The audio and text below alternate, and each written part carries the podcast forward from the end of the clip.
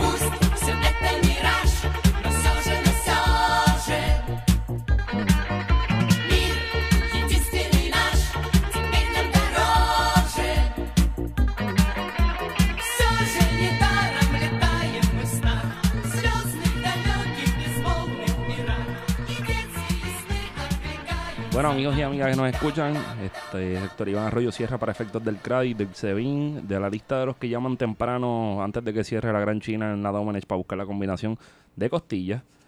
Presentando la nota del calce número 71, 71 que son 20 después de la mítica nota 51.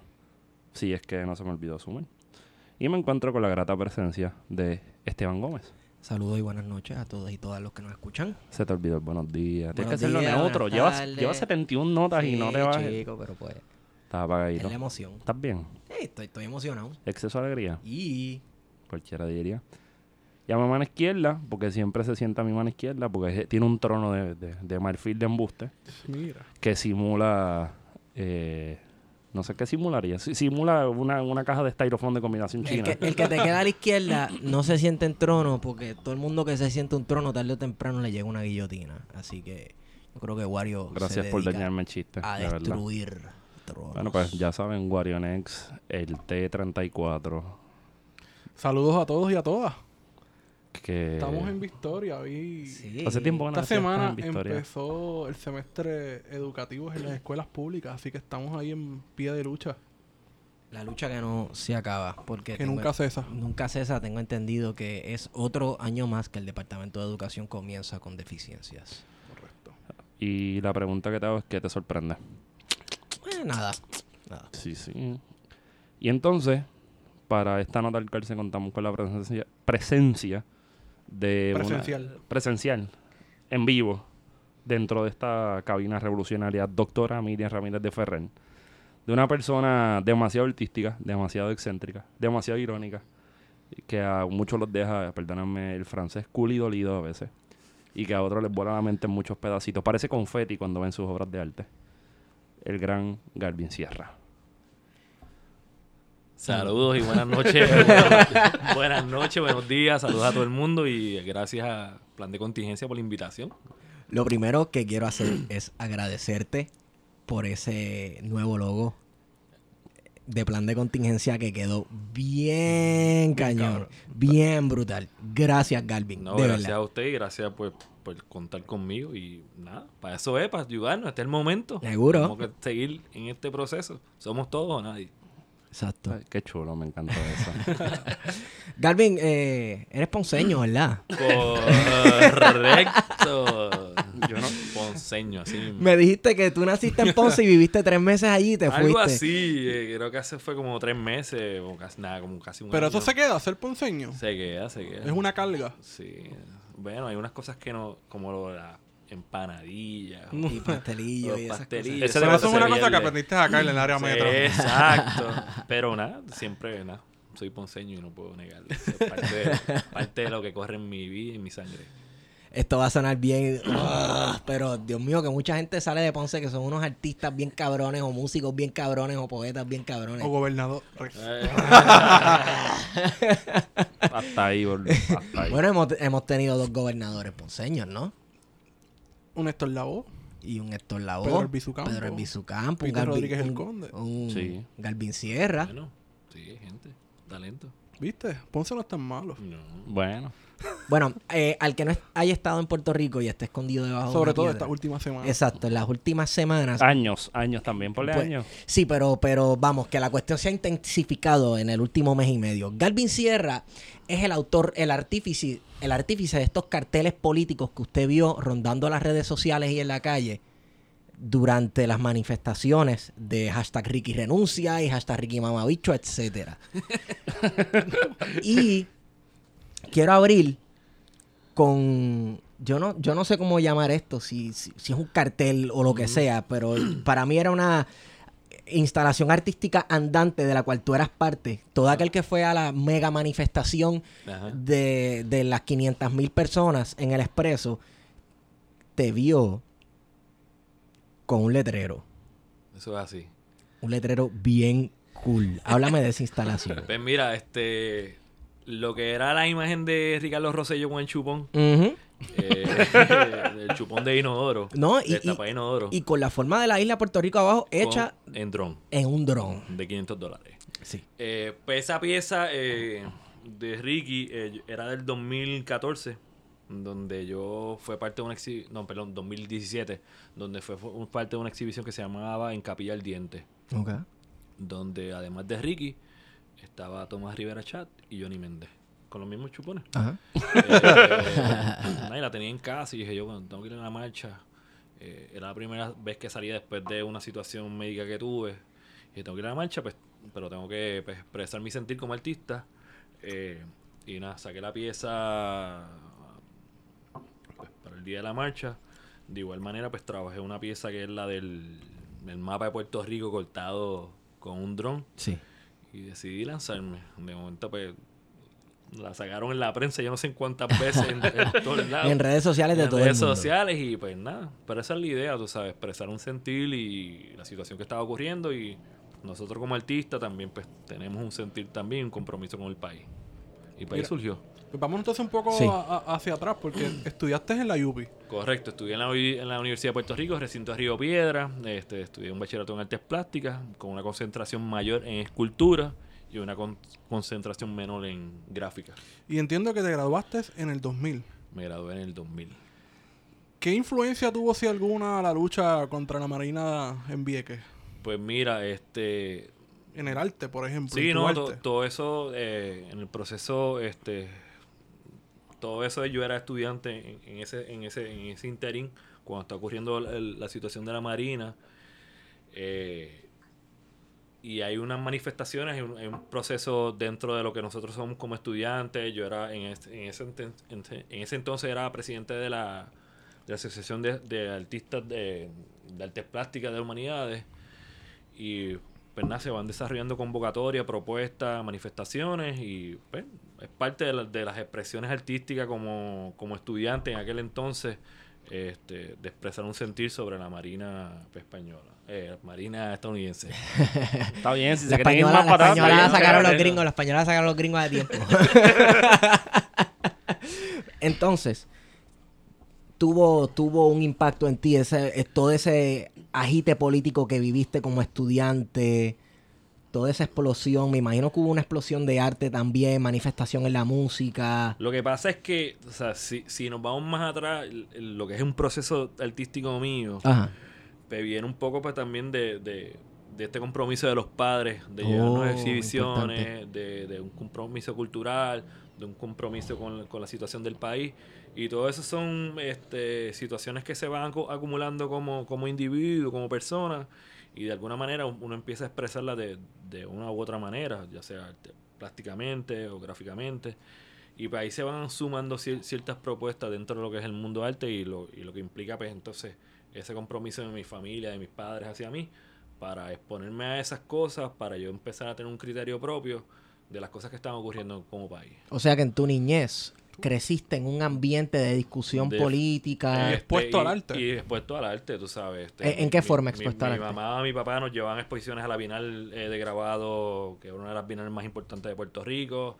Nos llevan a exposiciones de Rufino Tamayo. Diablo. eh, tú sabes, y todas esas cosas, pues, todas esas cosas uno va Te hicieron captando. daño, te hicieron daño entre Sí, comillas. bueno, este, y todo eso, un- eso va saturando a uno de información y esas son cosas de que uno va, pues, de que eventualmente uno va expresando todo ese sentir y ahora, pues, ¿saben? Yo, yo llegaba a mi casa a veces, a veces cuando llegaba a la escuela, cuando eran las vistas de maravilla, y mi mamá, la- mi mamá las tenía puestas, entonces era como que el- mi mamá no se perdía eso, entonces Ajá. todo eso tú lo veías, tú te ibas en- viendo toda esa información y hasta el sol de hoy yo creo que yo he trabajado como tres piezas de maravilla. Brutales, O sea, que, es- esas son cosas que, que, que se quedan en el pensamiento y plasmadas y pues uno sigue para adelante. Tú sabes, eso me hace pensar que mucho uno aprende o uno se forma como niño no viendo televisión, sino viendo a los padres ver televisión y como cuando alguien dice algo, alguno de ellos siempre hay como un tipo de diálogo paralelo a lo que está ocurriendo en el televisor. Ah, mira este que embustero. Ah, pero ¿por qué no dices esto, esto y lo otro? Y uno como niño va absorbiendo todo eso y esas líneas de cuestionamiento, al igual que cualquiera que tiene padres que no cuestionan, también va absorbiendo eso y lo va viendo. Sí, sí, sí. Y esas cosas forman a uno más de lo que uno piensa. Correctamente. Sí, y eso eh, o sea, eh, es toda esa información que uno va recopilando, que uno piensa que no, toda esa educación, todo eso, Sí. todo eso, vamos para la galería, vamos a esta exposición, vamos a- todo eso va nutriendo a uno y a uno como artista, pues uno se va llevando esa información y la situación social, pues de alguna manera u otra, pues uno la expresa y, Sí. y hasta el punto que he llegado hoy, o sea, yo, yo siento que tengo un compromiso con mi país y, y lo que yo estoy haciendo es por mi país, tú sabes, no, yo, sabes, es un- es una cosa de que tiene que ser así y no puede ser de otra manera. Te criaron bien. Ah, Y en ese periodo de formación, ajá. ¿qué obra de arte o qué artista piensas que fue el que mayor impacto tuvo? Que, por ejemplo, viste una obra de arte de fulano de tal y tú dijiste, diantre, esto está demasiado Bueno, brutal. ¿Qué te impactó? Que al sol de hoy piensas en ella todavía. Bueno, dentro de lo que son mis profesores dentro de la Universidad de Puerto Ajá. Rico, pues tengo a Rafael Rivera Rosa. Casi que, nada. Que Rafa pues, es un- uno de los creadores del taller Vija. Y taller Vija es uno de, de los talleres que hacían carteles con un propósito este político, social. Y qué mejor tener un profesor como él y, y le he encaminado con, con él, tú sabes, que en ese sentido, además de otros artistas que uno va conociendo en el transcurso, ¿sabes? Porque yo, yo fui estudiante en un momento, pero voy conociendo pues, a, quizás a Rafael Rivera Rosa, más adelante conce- conozco a Rafael Tufiño, más adelante conozco a, a, a Nelson Zambolín, a Domingo. García, y son gente de que tienen unos ideales en particulares y tú, o sea, cuando tú empiezas a conocer y hablar con estas personas, pues toda esa información nuevamente que, que se va incorporando en, en- en tu pensar, en tu análisis y en el proceso eventualmente de, de- de cómo desarrollar una obra. Son unos críticos, son unos maestros, este y así es el proceso poco a poco de desarrollar la- las obras de arte. Te pregunto, y esto ya es curiosidad mía, este estereotipo del maestro de arte y el estudiante, que el estudiante, ¿sabes? El maestro es súper exigente con el estudiante, tú le llevas algo, mira esto, y el maestro te dice, eso es una porquería, vete y hazlo otra vez. Te pasó. ¿Tuviste, tuviste esa experiencia? Pues mira, eh, suele ocurrir. Y, Suele ocurrir, lo dices en el presente, Sí, o sí, sea, sí, sí, ocurre. sí. Porque una, ocasión hasta lo vi en Twitter que una, una muchacha estaba indignada porque el, el profesor le dijo que era una obra malísima. Y yo le dije, al contrario, te está haciendo luchar contra ti mismo y exigiéndote más. tú sabes, y de eso se trata. tú sabes, tú no- uno no puede ser conforme con, con lo que tú hagas. tú sabes, tú tienes que siempre exigirte más. Y yo lo viví así. Los profesores son críticos. Esto no es así, esto no se hace así. Y, uno, pues, espérate, pero... Y uno va cogiendo palo poco a poco Sí. y palo a poco a poco que tú vas llegando y a, a- a tu propio criterio, a tu propio desarrollo de obra y a tu análisis. Y así es. Y hasta el sol yo sigo aprendiendo. tú sabes. a veces me encuentro a maestro y el maestro me dice, mira, esto sí, esto no me gusta, esto no me gusta. Y yo, ok, gracias maestro. Entonces, suele ocurrir, en el mundo de las artes suele Sí. ocurrir y cuando viene una persona, por ejemplo, con Martorell, pues mira, bienvenido sea. Receptivo a la crítica. Seguro. Siempre, sea buena, sea más positiva, sea mala, siempre ser- hay que ser receptivo y seguir para adelante. ¿Y has, teni- has tenido un momento de validación de algún maestro tuyo o alguien que tú consideras una eminencia en el arte que piensas, I made it? Pues mira, este, Suelta, suelta. pues mira, ahora mismo en este proceso de, de- de todo esto de lucha, que yo he hecho pues esta especie de cartel digital, porque es un Sí, cartel digital, es un cartel que está impreso y no está corriendo en las pancartas, pegado en pared. Pues he tenido, pues, ese, oye, estás haciéndolo bien, qué bueno que está, que en ese sentido hay un insumo positivo que me ha sorprendido, porque hasta Sí. se ha convertido viral, que yo jamás me lo esperé. Este, y en sumo de ciertos profesores que he visto recientemente en exhibiciones me han dicho, mira, mano, Galvin, sí, sigue adelante, eso es lo que hay que hacer. Y pues nada, si yo lo quiero hacer para el país, pues ahí seguiríamos. Y que también es interesante cómo, cómo ese cartel rompe con la lógica del cartelismo Típico. clásica, ¿verdad? De los 50, 60 para acá, cuidado si antes. Porque antes para, para tú tener acceso a ese cartel, o lo tenés que ver en una pared puesto por ahí en, formato pasquín, o, o en las galerías, como se ven los de los de la Divetco, por decir algo. Correcto, Y ahora con lo digital, el pasquín se ha convertido en algo copyleft. exacto. Es mío, pero llegó a, a- a los confines de donde termina el internet, mano. Si hay internet en el mundo Fiji, en, en Japón, ¿alguien sí, puede ver sí, ese cartel? Se democratizó el acceso de-. Claro, Sí, sí, sí, claro. Hay, y- una, hay- hay un- una accesibilidad virtual pues que, que comunica. Este, antes, pues, la de los 50, 70, como tú dices, pues estaba accesible en las paredes o algo para comunicar ciertas cosas, pues ahora pues lo mismo comunica, pero está corriendo en las redes de otra manera. Y, para los que nos escuchan, que no piensen que pues, me preocupa que se preste la mal- malinterpretación, pero es estos carteles de la Divetco eran era arte Excelente, popular y se conseguía en cualquier lado y tenías a los mejores artistas de la gráfica en Puerto Rico haciendo un cartel de una película de cine que tenías Sí, sí, hasta hora y lugar. Omar, Tufiño, Antonio Maldonado, en sin número. Son- Lo que pasa es que después de la desaparición de Videtco, estos carteles tomaron una, un valor importantísimo Sí, económicamente, 90, ¿verdad? Y se convirtieron en obras de colección que Correcto. no circulan por ahí, solamente en lugares específicos, galerías y demás. Y un, un dato curioso, que es bien importante tenerte contexto cuando estás mirando los carteles, la Divetco eh, funcionó como un tipo de guarida para personas con ciertos ideales políticos que no necesariamente los podían expresar en público porque sabemos que los tiempos de los 50... pues, Sí, sí, en sí. el momento sí, en que sí, se sí. constituye sí. el Estado Libre Asociado en la búsqueda de esa nación cultural del Partido Sí, Popular, que era un proyecto cultural. Un proyecto Sí. Sí, cultural. pero también era un depositorio de independentistas que no tenían dónde trabajar y los metieron ahí. Sí, por Sí, para construir ese imaginario, que ¿no? De-. Bueno, el, Sí. jefe, el, el- el director de la Divetco era René Marqués. Ujú.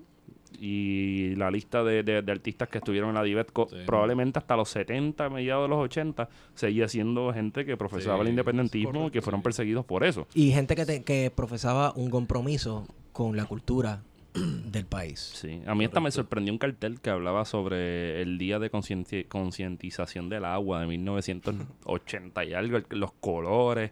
Eh, Era, era una cosa impresionante, porque primero yo tampoco sabía que la Divetco duró hasta el 91, que Hernández Colón es el que la cierra. Y que esos carteles, que tenían un taller. pero no sabía eso. Yo pensaba que la había eliminado con, Sí. con No, en no- Romero. terminó en, en 91, hasta donde tengo entendido, o en los 80, y terminó de cerrarse el taller, que era en San Juan, eh, y recogieron todos los carteles, que todavía quedan miles de carteles, de lo- hasta de los de Tufiño Viejo, de, la pel- de los peloteros, de la botija, Sí. quedan miles, pero están en el archivo general, que si los quieren visitar, pues deberían visitarlo. Eh, Son bien bonitos. Hay unos de Tufiño de la talla de Reyes, de, los... de, Ah. los santeros. De los santeros. El video de los santeros. Ese video de los santeros está hermoso. Sí, ese o sea, video es tremendo. mano, es bien curioso cómo el Estado Libre Asociado se puso a hacer arte del Estado, arte eh, propagado y auspiciado por el Estado, que uno diría, ya la Unión Soviética no me joda con los carteles estos políticos. Es que era- yo creo que era la época. Bueno, pues si, Sí. si miras en Estados Unidos también hay un, hay Sí. un cartelismo que es una mierda. Es una mierda. Y- Pero- y, es bien de pro- también mucha de propaganda, de guerra, de propaganda, patriótica. Roosevelt y todo está ahí. Sí, sí, sí, sí, sí. Como quiera, es in- o sea, puede ser una mierda, pero es interesante estudiarlos a la misma vez que sigues paralelamente el contexto histórico Sí. dentro del cual se hicieron todos esos carteles. El cartelismo está A brutal. mí me gusta mucho el cartelismo de la, de la, de la Guerra Civil Española. Sí. Sobre todo el bando franquista. Sí, sí, sí, sí, sí, sí, sí.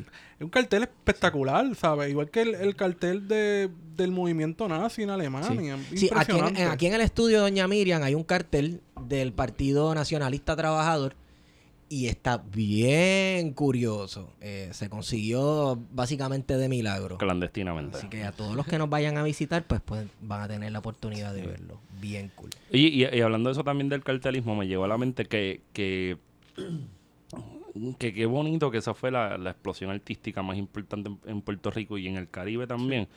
Porque cuando tú te vas para los años 10, 20 en Latinoamérica, sobre todo en México, lo que lo que empieza a explotar y en los 50 está bien sólido son los murales estos Sí. gran Sí. formato de 40 pies que quieren que, que- que Clemente Orozco quiere contarte Sí, la historia sí. mexicana en 150 Sí. pies Y eso, pues, aunque tiene una cierta democratización, pues se quedó allá y acá se, se siguió creando otras nuevas formas de hacer el cartel. El descubrimiento ¿no? de la fi- del sujeto indígena, Sí. ¿no? de ponerlo y darle valor en la, en la cultura mexicana, que quizás en, en, en Caribe, por la situación de, de nuestro contexto insular, pues no hay esa figura de- del taíno que se descubre o se redescubre, mejor dicho.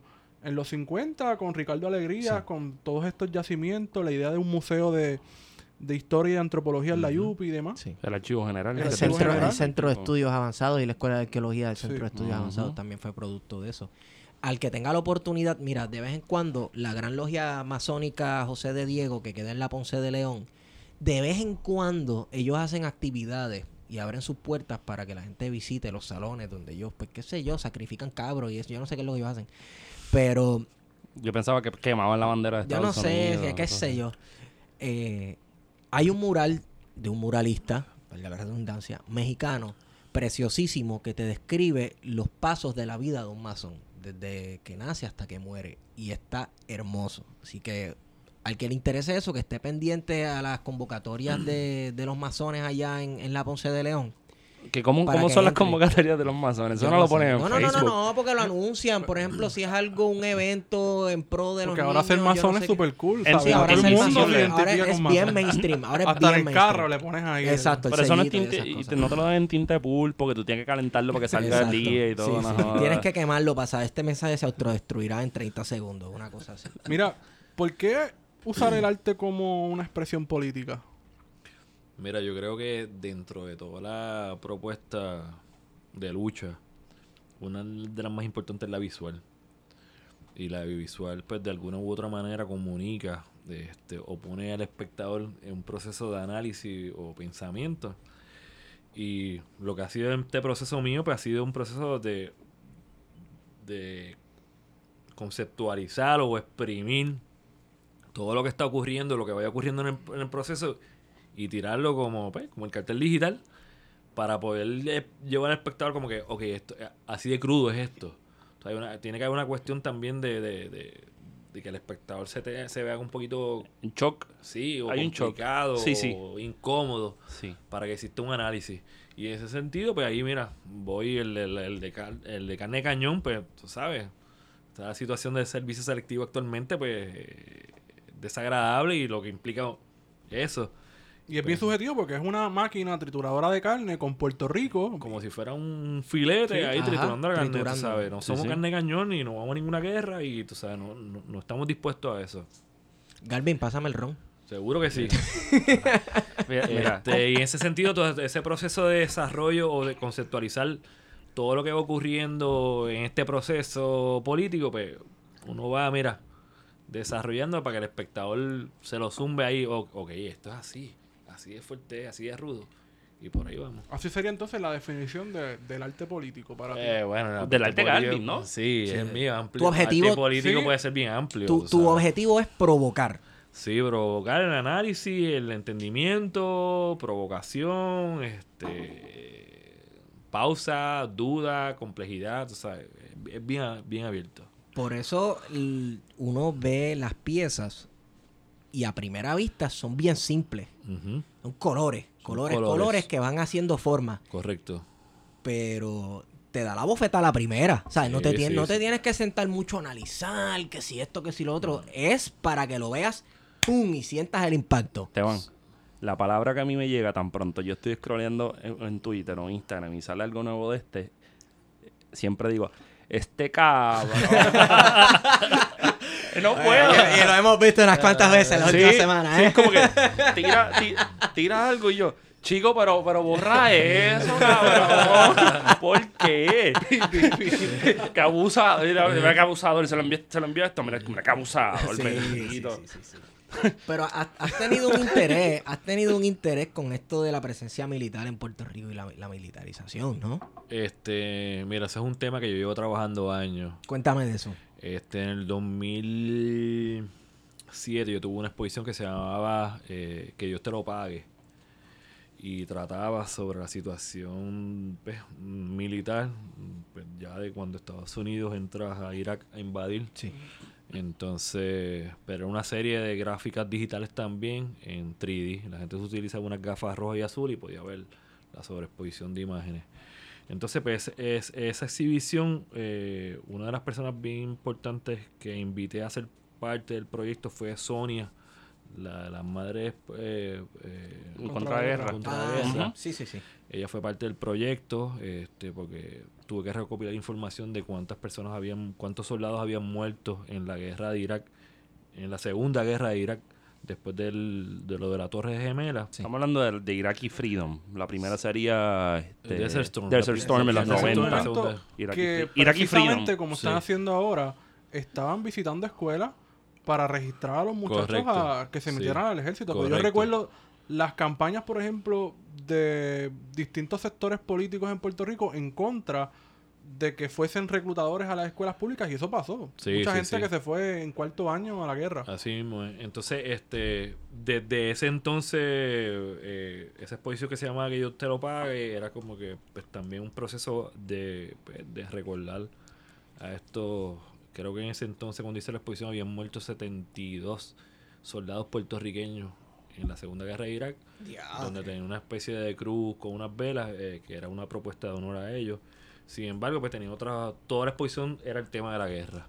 O sea que es un tema que no me puedo desligar de él, está presente, este, y pues está en el día a día, global. Sí, que yo, yo creo que, que lo que yo, yo resumo, además del arte político tuyo, yo lo que veo es una, una expresión muy humana, eh, muy identitaria, muy... hay- no solamente es una propuesta, sino también es una búsqueda de, de esa otra cosa. Que eh, en, en gran medida es la, la expresión, el shock o la incomodidad de las demás personas, pero también hay un más allá que no sabemos qué es, qué esperamos, Sí, qué construimos con esto, porque definitivamente hay algo que está sucediendo. correcto. O sea, cómo la gente tomó el chupón en la cara a Ricky con el, con el, con el mapa de Puerto Rico hecho en el dron, pues, Ujú. pues las, las expresiones pueden ser variopintas, pero hay, hay una idea que se construye a partir de eso que es mucho más grande. Pensando también, por ejemplo, en el mapa que hiciste de Puerto Rico con los cráteres. Ajá. Porque también en algunos casos es, es, la- es pura ironía de Correcto. nuestra condición. Es como que vamos a burlarnos de esto, pero entender también que esto tiene que cambiar. hay una, una Es- bien esa, es- un paréntesis. Esa obra de Puerto Rico con los cráteres también fue con un juego de palabras e imágenes con lo de Boricua en la luna. Mira. Porque fue lo este, primero que pensé. No, y todo el mundo, eso es lo bueno del arte, todo el mundo puede llegar a su propia interpretación. Y pues esa pieza sale eh, cuando la situación, la situación de las carreteras Exacto, está sí, sí, llenas sí, de cráteres. sí. Claro. Sí, sí. Entonces pues surge ahí. Entonces... La pues, isla yo- cráter. Sí, la isla cráter. Pero de repente es como que yo soy borincano aunque nací en la luna. Entonces, entonces tiene esa dualidad Sí, sí, de, sí, de- sí. de la representación, interpretación de cada cual. Y así es el arte, tú sabes. Yo, yo no te puedo decir a ti qué pensar de una pieza en particular. tú- pues tú tienes tu criterio propio. y- Claro. Y, Exacto, el arte. exacto. El arte se trata de eso. tú sabes, nadie, nadie puede imponer pensamientos sobre una obra que tú quieras ver de tu manera. Digo, aunque yo siempre espero uno, uno- uno- unos márgenes, ¿no? Sí. O sea, si, si se va un poquito más para allá, porque después te tiras el de Puerto Rico con la con el corte bien bonito que parece carne Kobe. Este, y a mí me da una... Yo viendo eso a las 2 de la mañana y yo vuelvo tras este cabrón. Yo me está hambre, esa la madre. Bueno, pues entonces, para entender un Ajá. poco esos márgenes de los cuales habla Feto, quiero saber cuál es tu proceso creativo. Y eso fue lo primero que se me ocurrió cuando nos sentamos a hacer el brainstorming, porque tú tienes un, un- un reaction time, pero Bien, cabrón. de la, a las millas. O sea, Minutos. tienes el dedo puesto en el pulso midiendo cada cosa que ocurre. Pasó esto. ¿Sabes qué? Yo lo voy a decir a mi manera. Pácata. Y de momento sacas un cartel, pero qué Yo- cosa de yo- mente. Porque es que esto es arte. Cuando sale este señor que fue secretario de justicia Ajá. y sale todo este papelón, Ajá. Yo recuerdo que Galvin casi inmediato, ¿sabes? Como dos tres Pácata. Lo tiró. al rato. Y yo, pero diablo, qué Este rápido. tipo.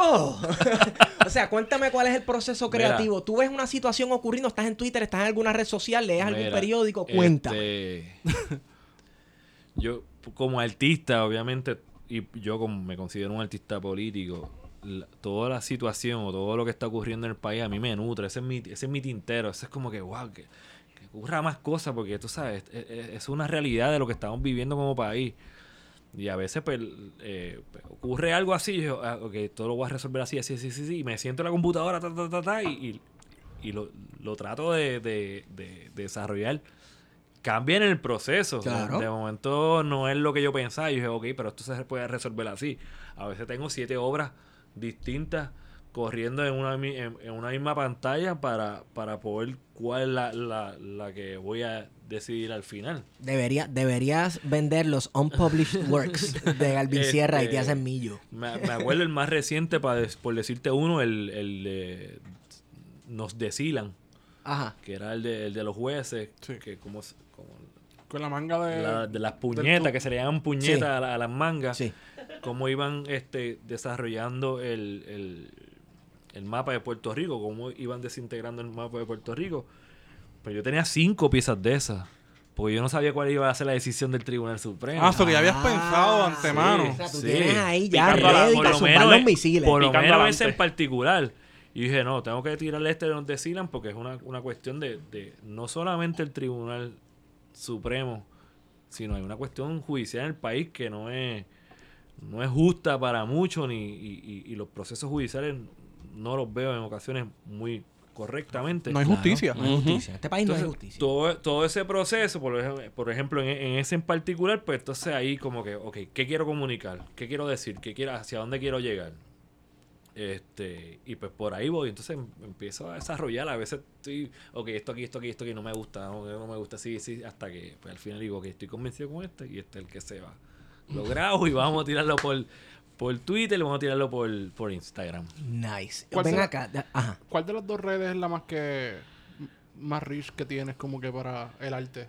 Pues mira, este, hay, yo creo que las dos eh, aportan de diferentes maneras.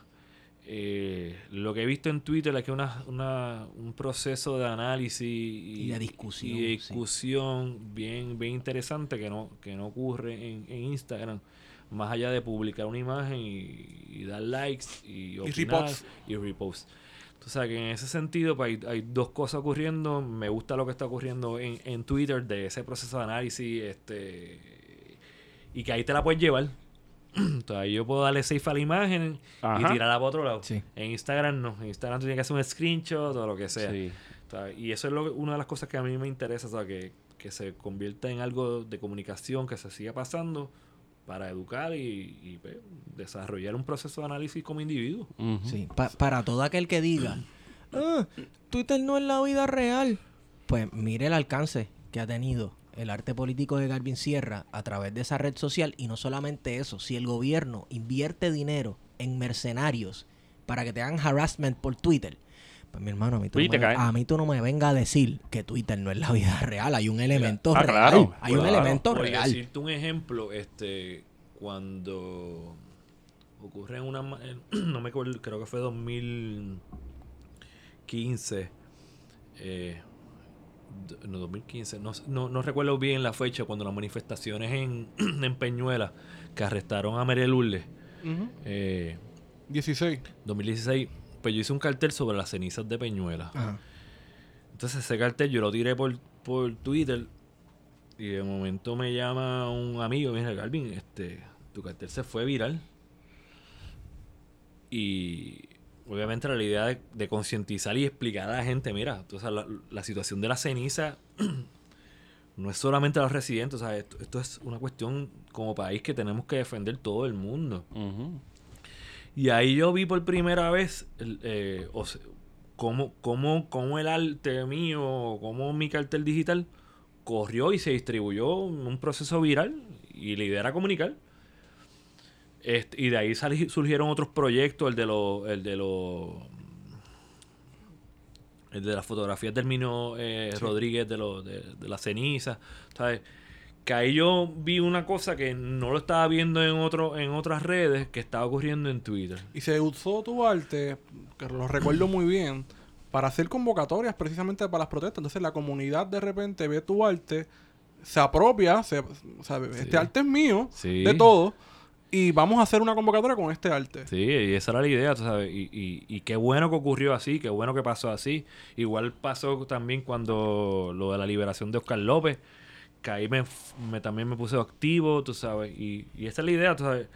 Yo creo que actualmente tenemos una, unas herramientas este, digitales o redes sociales que pueden comunicar de otra manera y en ese sentido, pues, Y yo, yo doy mi arte para que, mira. sí, una, vez, una vez tú lo sueltas, ya eso Sí, sí. corrió y olvídate Sigue de siendo eso. mío, pero, Sí, está ahí, está ahí una libre... En una galería mundial. Sí, sí. Está bien cabrón eso.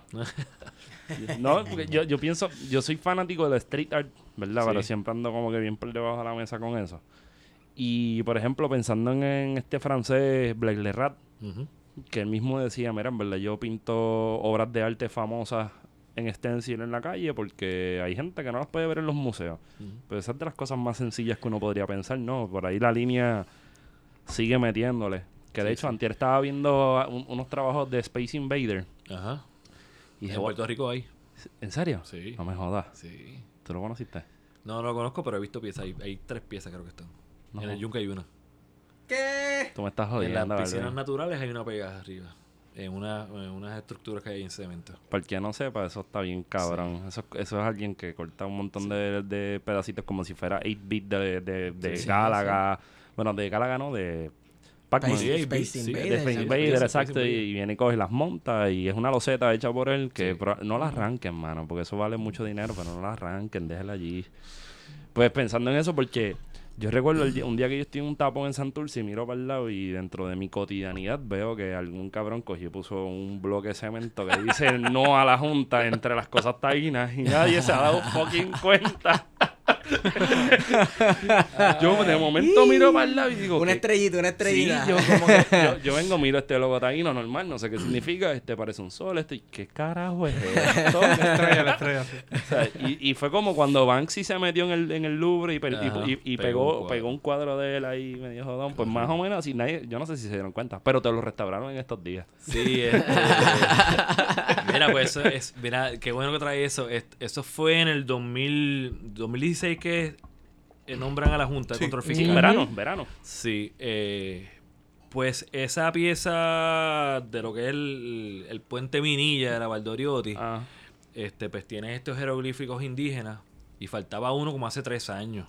Y yo llevaba viendo tres años. Yo, ¿qué yo voy a hacer ahí? ¿Qué yo voy a hacer ahí? espérate, ¿qué, ¿quién carajo piensa que tú vas a hacer ahí? yo, ¿qué voy a hacer ahí? ¿Qué voy a hacer ahí? Eso, mira, eso está bueno por una pieza. Entonces tenía las varillas para arriba.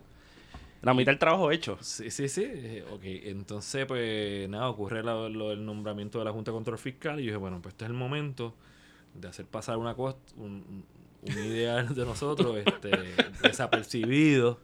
Este, y pues me estiré un street art. Entonces desarrollé esta, fue un, fui una noche, me di, A medir y todo, yo te medí. imagino en esa. Fui una noche a medir las estructuras que están adyacentes vecinas, este, tomé fotos de color, este, medí, medí las varillas que están hacia arriba, me fui a mi casa y entonces empecé a desarrollar una especie, de- pues se llama, se llama jeroglífico de nuestro, de, de mis tiempos. tiempo. Entonces pues desarrollé una especie de jeroglífico que es una, una estrella que dice no a la Junta Control Fiscal. Y así mismo fue. Fui una noche en marzo del 17 creo que fue. Ajá. Y fui con una gente, un asistente, un fotógrafo, y dije, vamos a ponerla. Y efectivamente la puse, y ahí está, y hasta el sol de hoy ya pasó María, pasó Irma. Y ahí está. Y Y ahí la pintaron, y la así Y que- la, antes la retocaron, la pintaron, y quedó ahí nítida. De hecho, Parece que El- estuvo ahí. El que pintó, ni lo vio. coño, gracias, le tienen que decir. Legitimaron el arte. Sí, y nada, son propuestas, tú sabes, de... Pues, informativas también. Yo imagino a Galvin como que pasando disimulado, haciéndose borracho, con una cinta métrica, pam, medía, se baja, vuelve y baja, vuelve y baja por la calle, vuelve y sube, No, mide pues otra fue, vez. fue un- fue una noche, fue un concierto en Bellas Artes y en el misma taquilla apuntaba las medidas. Todo el concierto tuve la cinta métrica en el bolsillo. Y pues nada, de ahí surgió esa pieza. Esa es una de mis favoritas. ¿Sabes que cuando yo te pregunté una vez por, por Instagram, yo te dije, ¿tú fuiste el que hiciste esa obra? Es que yo pues, estaba buscando quién era ahora es que, Babilloso. ahora es que anti- an- yo no había dicho nada en Twitter eso. Sí, no. pues, o sea, fue que la saqué porque vi que la pintaron y sembraron al bolillo. Wow, se tomaron la tarea también de... de Ah, pues le gustó. Eh, o no la vieron, o pasó Exacto. desapercibido. Pasó ¿sabes? desapercibido. O sea, sí, Yo creo que sí, Este- muchas veces eso. ¿Te imaginas que sea esa es parte de eso ahí, olvídate? Y nada, en ese sentido, pues te digo, ese día fue una de las, mm, pienso, una de las piezas que más me, me he sentado a analizar y pensarla, porque pues nada, está accesible y no accesible, está Sí. visible y no visible. Si está escondida en plena vista. Sí. Punto. Y de eso se trata. ¿Tienes unas cuantas piezas más así por ahí? Pues no, pero vienen más. Exacto. Pero si no- vienen sí. más, este, tengo una lista de dos piezas, este, próximamente las publicaré. Si Este, necesitas ayudante, me avisa. Yo llevo la cerveza y, y- Este- y escucho a los guardias esto por el que- pero Bien. espérate, esto es como la venida de Cristo. No se sabrá ni el día ni la hora. ¿Qué sabes No, tú? esas Sí, cosas que- aparecen y ya. Exacto, apare- Ah. Adiós, mira, cara. Eh, pero tengo, tengo dos piezas. Una, nada, una que tiene un año en casa allí que tengo que pegarla y otra que otra cosa. Pero nada, son, son propuestas, pues nada, callejeras. Eso sí existe también. Sí, como arte guerrillero, ¿no? Sí, es arte guerrillero, definitivamente. Y seguiremos. O sea que me gusta esa- ese término guerrillero porque para prepararme para esto yo me leí algo que he leído mil veces. Son cuatro páginas. Que es el manifiesto para un arte verdaderamente revolucionario e independiente. De Trotsky, de Trotsky, André Breton y de Diego Rivera. Lo escribieron en México en los 30, antes de que subieran los nazis, el fascismo y Stalin controlara todo el planeta. Y hay una cita que a mí siempre me llamó la atención. Yo la ¿Qué quiero- es esa bulla? ¿Por qué? yo quiero tirar esa nomás que para discutir por eso, ¿no? ¿Se la quieren o no la quieren? Ajá. ¿La tiro o no la tiro? Dime tú, maldito maldito nombre, no lo digo. Sigue, sigue, sigue ahí. No, porque eh, en cierto sentido es para ir reforzando lo que ha dicho Calvin también. Y la cita dice, el verdadero arte es decir, aquel que no se satisface con las variaciones sobre modelos establecidos, sino que se esfuerza para expresar las necesidades íntimas del hombre, y yo añado mujer, y de la humanidad actual, no puede dejar de ser revolucionario, es decir, no puede sino aspirar a una reconstrucción completa y radical de la sociedad, aunque solo sea para liberar la creación intelectual de las cadenas que la atan y permitir a la humanidad entera elevarse a las alturas que solo genios solitarios habían alcanzado en el, en el pasado. Disculpen ahí. Y eso pues, a mí siempre me llama la atención porque yo creo que el arte, el arte que... Hay artes que yo pienso, y esto soy yo, esto no es Galvin, esto no son los muchachos, soy yo. Si me van a caer chinche, me lo hacen a mí. Hay Bueno, arte... Chinche le cayeron a Diego Rivera después de ese manifiesto. Ah, no, yo lo sé. Pero... A Trotsky le cayó un chinche como de un pie de viejo bien frío. Lo me dicen que lo- eso, me, me dijeron que lo pica, lo picó el chinche detrás de la nuca. Saludi- sí, está- Saludito a Manuel Rodríguez Banch que le va a este comentario. Nos va a enviar un Trotsky vivo. Pero por ahí era que iba, como que hay, hay cosas que, que, que, los, que están a los tiempos y que exigen. Hay cosas que por lo menos a mi gusto personal, pues, a mi gusto personal, a mi gusto, pues es decorativo. Hay cosas que yo las veo decorativas, que no me hacen Sí. pensar, sino que me dan cierto sentido de Ah, chévere, armonía, estéticamente bonito. Hay gente que demuestra un talento Que no te evocan nada. que tú dices, vete para el carajo, el que la persona que hizo esto tiene un talento cabrón, pero hasta ahí. Y entonces como que se- eh, hay unos límites autoimpuestos, pienso yo, del arte. Bueno, pero entonces de aquí puede surgir una discusión que de hecho estaba en agenda. Por eso era que la ¿Se, tiré. se puede separar el arte de la política? Nosotros hemos dicho aquí antes de cuánta cosa, o sea, todo está atado a la política, todo es una manifestación de algún tipo de política. Hasta los G.I. Son políticos. Existe, exacto. Sobre todo. Existe, existe, existe arte neutral, Apolítico. apolítico o neutral. Existe. Ni de izquierda ni de derecha. Mira, Exacto. Yo, te- yo honestamente soy de las personas que pienso de que todo arte es político. El ron. Muy bien, yo, Este, yo estoy de acuerdo. Y todo, todo arte está hecho dentro de un término de tiempo, eh, cultura este, e ideales, Sí. eh, independientemente de quién.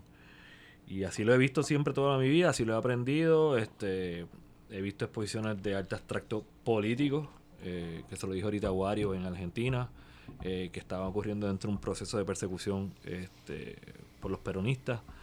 Eh, o sea, que en ese sentido ocurre este, la obra del velorio de Francisco Yer, una obra política. Definitivo. Sí. Cuéntame de qué manera. Mm, Bueno, hay unas expresiones ahí expuestas de, de- dentro del pintor de, de que lo que somos como puertorriqueños, este, igual le- Incivilizado. correcto, igual, igual le dije, eh, por decirte dos ejemplos, este, una de las piezas más importantes que es eh, de Luis Párez de Alcázar, que es el Jíbaro. Oh, Oh, claro. a mí me el autorretrato, sí, El cabrón. Yo he estado autorretrato. por tatuarme esa, Entonces, esa, tú sabes, eso, eso es, esa obra. Eso es una imagen de cómo Luis Pared de Alcázar se mande ese retrato a las cortes españolas Para que le para ver cómo, cómo se ven esas condiciones de ser un jíbaro. De igual manera, el niño Juan Pantaleón de Luna de Avilés, este, de José Campeche, es Sí. un niño que no, no tiene extremidades, no tiene manos. Y esas son una obra de cómo supuestamente el ciudadano puertorriqueño o las condiciones que el ciudadano puertorriqueño está siendo representado en Puerto Rico. Y esos son unos, un cuadro que va a las Cortes Españolas. Entonces, que en ese cierto sentido, el, el arte político está muy presente de muchas maneras. Sí. Sí. O sea, que incluso una obra de arte que para a simple y plena vista, que sea para, entreni- para entretenimiento o para causar algún sentido de placer de, ay, que mira qué bonito, etcétera, tiene connotaciones políticas. Porque Sí. por lo menos, aunque no el artista no lo haya hecho de manera consciente, De sí responde a unas condiciones Y el políticas. espectador también forma Sí. parte de eso. Exacto. Esa obra del velorio que todo el mundo ha visto en su vida. Yo creo que todo puertorriqueño en algún momento, porque hasta una obra que, que De mis pinturas tú vas a una funeraria y en la funeraria por ley, Del velorio. si es de pueblo, tiene que haber, tiene que haber una, es verdad, tiene que haber una, Sí. Bueno, bueno. una, Sí, una réplica, ¿verdad? Sí, Sí, sí, sí, sí, sí. es Casi por, eso por ley. Y la gente la ve y dice, ah, qué chévere está esa, pi- esa pintura, pero entonces sí hay un análisis de la pintura, ¿no? Em- Empezando por el celto en una cruz y... Yo no soy el más conocedor de, de, de Francisco Yer, pero de casi todas las obras que yo he visto, ninguna tiene algún No. tipo de parecido al, al, al- al velorio. Hay muchos autorretratos, Sí. muchos paisajes, este retratos de José Luis Acosta. Él no pintó un retrato de Betance joven. No lo sé. Yo sé que pintó uno de Ah, Campeche. bueno. Hizo una copia Sí, de un bueno. autorretrato de Campeche. Y entonces, pues, una persona que impresionista, de los que llegó allí como que... Pionero. Sí. de los pioneros. Viene el estudiante de él, que está allí en, En el. Louvre, que es tremenda obra, preciosa. Pues de momento viene y te pinta algo que representa, con, una, con unas movilidades, ¿verdad? Con una fluidez que representa prácticamente la sociedad criolla puertorriqueña. Sí, Esta es lo que hay. A esto no hay que maquillarlo, esto es lo crudo, punto. Hasta el que está asomado por la ventana. Así mismo. O sea, es que, Los y la obra que están bailando en el baquinete. Sí, y la obra es bien paisaje, chiquita, la sí. obra es bien chiquita, la obra es como que Pequeñito. sí, ¿no? te cabe en el bolsillo, en- en- cabe en un bolsillo guario. ¿Dónde está esa obra ahora? Porque En yo- el En la- Museo en de el Arte Museo y de la Antropología Yupi. de la Yupi. Correcto. Sí, esos son los, los Esa que es tienen. permanente. puede ir a verla, ya que Bueno, eso está en restauración, hay que ver los horarios. Esa restauración Sí. el no, no, pero esa museo, sala está abierta. Está el abierta. museo, sí. Pero No, bueno, pues el- la UPR es de todos y todas y esa obra, por lo tanto, Fue de, donada por él, de hecho. es de todos y todas, así que A puede ir a verla. del siglo XX. El Sí, tamañito ya. está impresionante, no es lo mismo verla por internet, No. es impresionante y es hermosa. sí. Y la de José Julián Acosta, el autorretrato, el, el retrato de, Jo- Sí. de José Julián Acosta, está bien. Yo creo que también hizo el retrato de Hostos, me parece. Yo el no, clásico con la chivita blanca. Sí. no sé. Fíjate, vamos a hablar de. vam- me a mí me gusta. Yo soy fanático de tus carteles. Soy fanático tuyo, ya qué carajo. pero, pero a mí me, me, me llama la atención mucho eh, que tus instalaciones. esto es como una doble pregunta. Hay cosas que tú las consideras para un cartel. Correcto. Y hay cosas que las consideras para, para, para hacer escultura, una instalación grande, qué sé yo. Que he visto cierta tendencia. Las cosas de la Junta, pues por lo menos yo pienso que están yendo directamente. Oye, no tumbe, papá. Están yendo directamente a la escultura y a, y a la instalación. O sea, pero. ¿Qué te ha animado a hacer eso? O sea. Pues mira, este. Yo soy un hoarder. que quede claro. Este, yo soy personal de que recopilo lo que sea que me encuentro en la calle. Y pues de alguna u otra manera, pues está en un espacio donde algún momento pues explotará en lo que es una pieza. Porque por lo general lo que se ve en mi Twitter e Instagram pues son cosas digitales que desarrollo pues para que se conviertan viral. Pero lo que es la propuesta de mi obra plástica, pues ya sea instalaciones como llama o escultura, pues variada. Eh, y en ese sentido, pues nada, son, son ideas que van surgiendo de igual manera, como te dije, de, de lo político del país. Este y se, se empezó a desarrollar, a, a analizar, a escribir. Le escribo mucho en el sentido de que ha- hago anotaciones para después un mo- algún momento concretizarlo y llevarlo al, al- Como un bosquejo, Sí. bocetearlo, digamos. este y lo llevo a concretizarlo a- a- en un momento este una de las últimas piezas que hice que tuve en el 2017 es la nave Algarete intermeso Oh, sí. una nave Algarete Sí, sí. eh, haciendo alusión al libro Insularismo, entonces, de Pedreira. Entonces, pues una, una bañera antigua con dos ruedas de, de, de ferrocarril de Puerto Rico, Ajá. con una bandera de Puerto Rico como si fuera una vela, Ajá. y al fondo pues tiene una bandera de Estados Unidos como esta añoranza de... de- Y las boyas. y las boyas. Las boyas son nueva incorporación porque inicialmente no estaban las boyas. Entonces, ¿qué pasa? Que eh, para mí es un proceso de análisis de lo que es el insularismo de Pedreira versus lo que estamos viviendo actualmente como país. Entonces, nosotros, nosotros somos los nuevos balseros. Nosotros somos los que nos estamos yendo de aquí. el- el, eh, nos estamos yendo del país para un supuesto me- eh, mejora de, de estilo de vida. Y en ese sentido, pues, pues, esa pieza que conlleva pues, este, la bañera, las ruedas de, de vías de tren, este, la bandera de Puerto Rico y la bandera de Estados Unidos como una posible añoranza, pues una vez ocurre la situación de, lo, de la visita de Trump a Puerto Rico, que lanzó Sí, el- Ajá. el- el Ajá. papel toalla, pues se crean esas boyas en donde son unas boyas de mar, donde la boya como en general blanca son papeles toalla. Y en ese proceso, pues son. La, la obra mía a veces, yo no sé si culmina, porque eso fue un añadido que le, le hice un año después. Entonces, pero en ese proceso de lo, lo que es el desarrollo de la obra plástica, este, escultural o serigrafía, pues va variando. No me queda un medio, no me puedo quedar en un medio. Sí. Soy como una cosa que no, no, no, no, tengo que seguir brincar de una cosa para otra y así sucesivamente. Voy brincando a la serigrafía, a la fotografía, a la instalación, a la construcción, a la madera, eh, a todo. ¿no? ¿Cuál es tu preferida? Pues te acabo de decir todas. pues en mi- no, pero en verdad, o sea, yo, yo cuando era estudiante de la Universidad de Puerto Rico, trabajé en el taller de arte gráfica de la Universidad de Puerto Rico, de actividades culturales, y pues trabajé mucha serigrafía. Y la serigrafía para mí es el medio más hermoso de, de- de expresar, de, de decir, de comunicar. Entonces que la serigrafía para mí es una tendencia, este, pues, la vida del tal cartel. Sí. Ujú. Pero que por igual manera, sea, lo, lo trabajo sí, pero, pero trabajo otros medios. No me gusta concentrarme en algo en particular. Porque yo tengo esa necesidad de innovar, de, de, de, de buscar otras cosas, de no quedarme en lo mismo. Y pues, nada, estoy constantemente haciendo búsquedas, Es como, como pelándome económicamente. Tú que estabas diciendo, estabas diciendo que pues tú eres un hoarder y toda la cuestión. organizado, un juego organizado, Sí, sí, no sí. esto tirado ahí. Cuando yo vi por primera vez la obra tuya, creo que se llama Primero de Mayo 2017, que son las máscaras de gas. De gas. Yo vengo y miro que están puestas en una... Varilla. Esto, esto es un dato curioso, bien pendejo mío, pero dale. En una varilla con una base en cemento. Pero yo me imaginé las millas, las, las varillas en bases de cemento dentro de una lata de leche clean que usaban para marcar las velas antes. Y decía, yo decía, como, coño, o sea, de, de cosas tan cotidianas tú puedes hacer algo tan distinto con un significado, vamos, Sí, sin sí, sí. fin, ¿no? Que está bien cabrón en ese sentido. La de chatarra. La de chatarra. La de chatarra está cabrón. Pues mira, la, el primero de mayo del 2017, esos son máscaras, eh, son de diferentes países. Tengo Rusia, Corea del Norte, Corea del Sur, Japón, Estados Unidos, y son máscaras de gases utilizadas por... por- por- Militar una- no. Militar, sí. Y obviamente pues la- la- ahí lo que hice fue una manipulación de la pieza, que le puse una estrellita eh, en rhinestone a cada máscara, obviamente porque dentro de lo que somos siempre como dentro de lo que somos puertorriqueños siempre vamos a, a que- a querer mostrar lo mejor de nosotros y siempre vamos a querer brillar. Y, esa idea de, de trabajar las estrellas con los rhinestone pues era como que ok a pesar de todo de la lucha del país tengo que ponerme o sea, tiene que haber algo que nos haga brillar.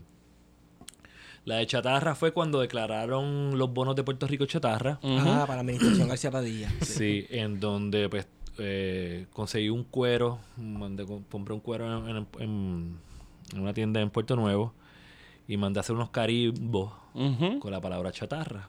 Y esos carimbos los quemé y los, los, los marqué directamente en, en el mapa de Puerto Rico en cuero donde dice chatarra.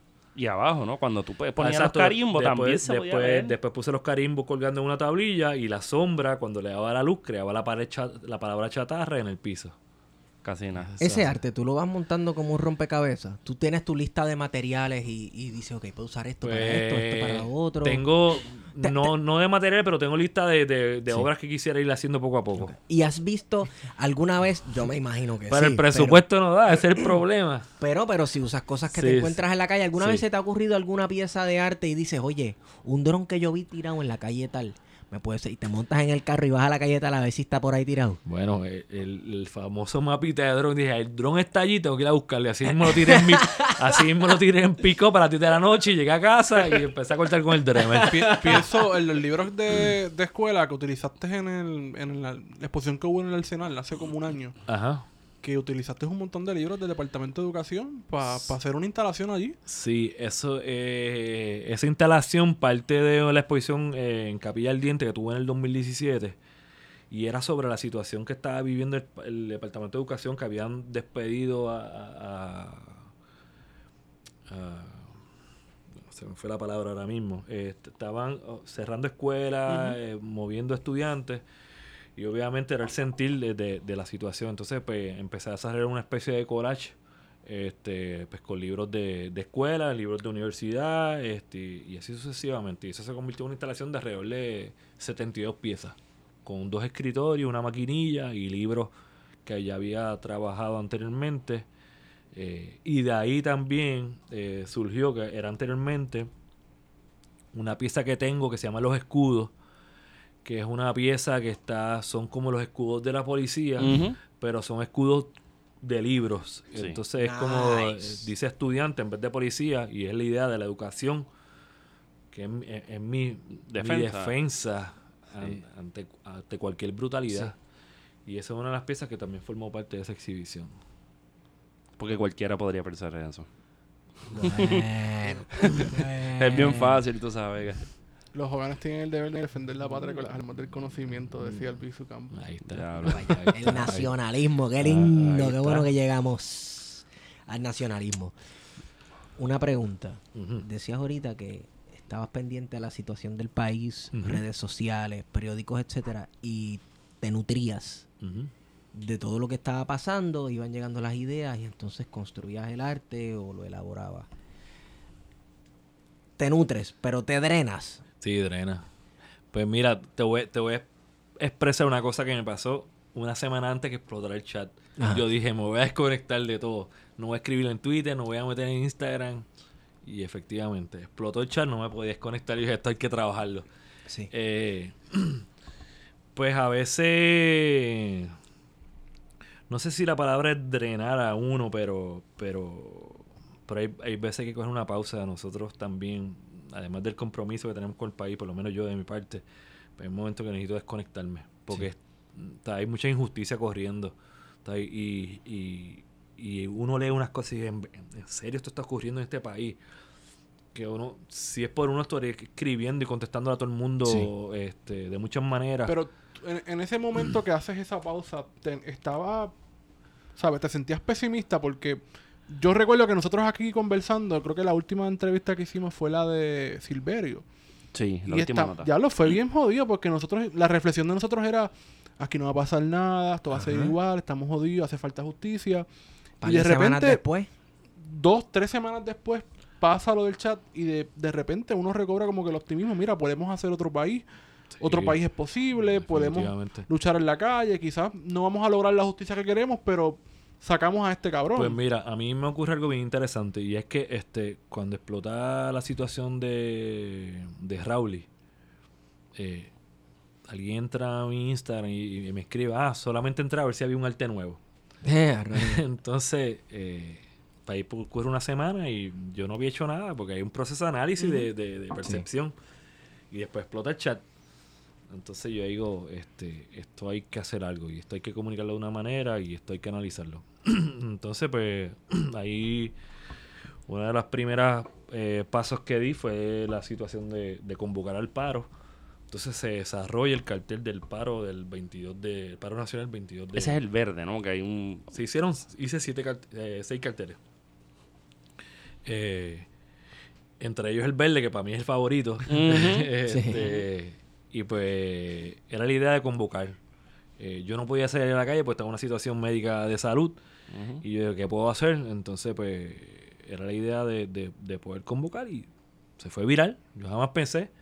Eh, y esa era la idea. Entonces, así yo creo que me convertí en pesimismo, un pesimista, de decir, podemos cambiarlo. Mira, mira, entonces, era el momento. Y yo creo que el pensar actual de la gente es otro. Y ya no hay manera de engañar a nadie. Todo está accesible. Todo Sí. está ahí, todo Sí, el sí, mundo sí, lo sí, puede sí, sí. leer. No hay manera de, ¿sabes? Y, y este es el momento. Yo creo que no, hay, no, no se puede dejar bajar la guardia. Y en ese sentido, pues, soy un militante, o me puedo llamar así, este, dentro de las artes plásticas y de la propuesta digital, para seguir luchando siempre por el país. Bueno, y aquí vemos la importancia del cartelismo porque las, convoca- las convocatorias que yo vi, la inmensa mayoría eran creaciones tuyas. Sí. ¿El rojo era tuyo también? Sí. Quedó cabrón. Eran siete. Por eso, pero... siete, sí. Sí, lo que pasa es que este, yo lo había hecho entonces, para los paros del 1 de mayo y ciertas cosas, pero a esto, pues, nada, este. Y que esas convocatorias del paro tenían la fotografía De de, Jack Delano.